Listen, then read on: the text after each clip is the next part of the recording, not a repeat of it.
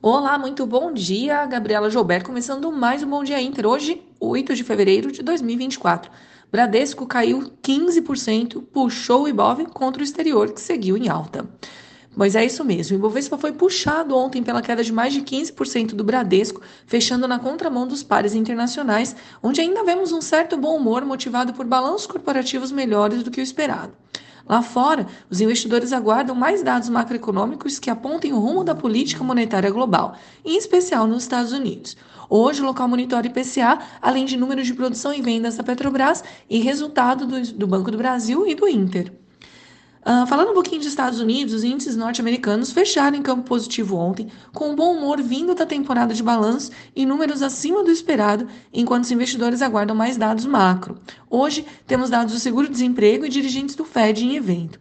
Os juros das Treasuries subiram e mantêm a tendência nesta manhã, enquanto futuros oscilam processando balanços corporativos, com destaque para os papéis da Disney que sobem após a empresa bater as expectativas do mercado.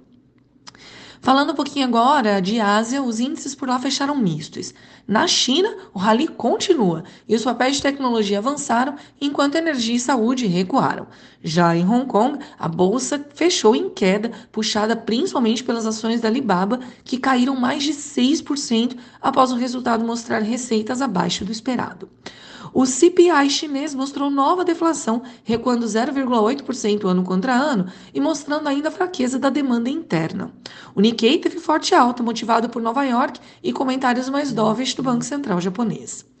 Na Europa, as bolsas sobem hoje na esteira dos resultados corporativos, com destaque para Unilever após bater as expectativas e ainda de quebra anunciar um programa de recompra de ações. As mineradoras também avançam, enquanto a energia cai e limita ganhos na região. Aqui no Brasil, em movimento contrário da véspera, o Ibovespa encerrou em queda, puxado pelos papéis do Bradesco, que recuaram mais de 15% depois da divulgação do balanço e puxando os demais bancos. No campo político, o governo e o Congresso divergem sobre o PERM, Programa Emergencial de Retomada do Setor de Eventos, e Haddad diz que a Receita Federal investiga irregularidades no programa. Em evento, Roberto Campos Neto voltou a afirmar maior otimismo com o Brasil e disse que espera PIB de 2% para este ano, acima das expectativas do Fox. No radar hoje, temos IPCA, além de balanço do Inter e Banco do Brasil e relatório de produção e vendas da Petrobras.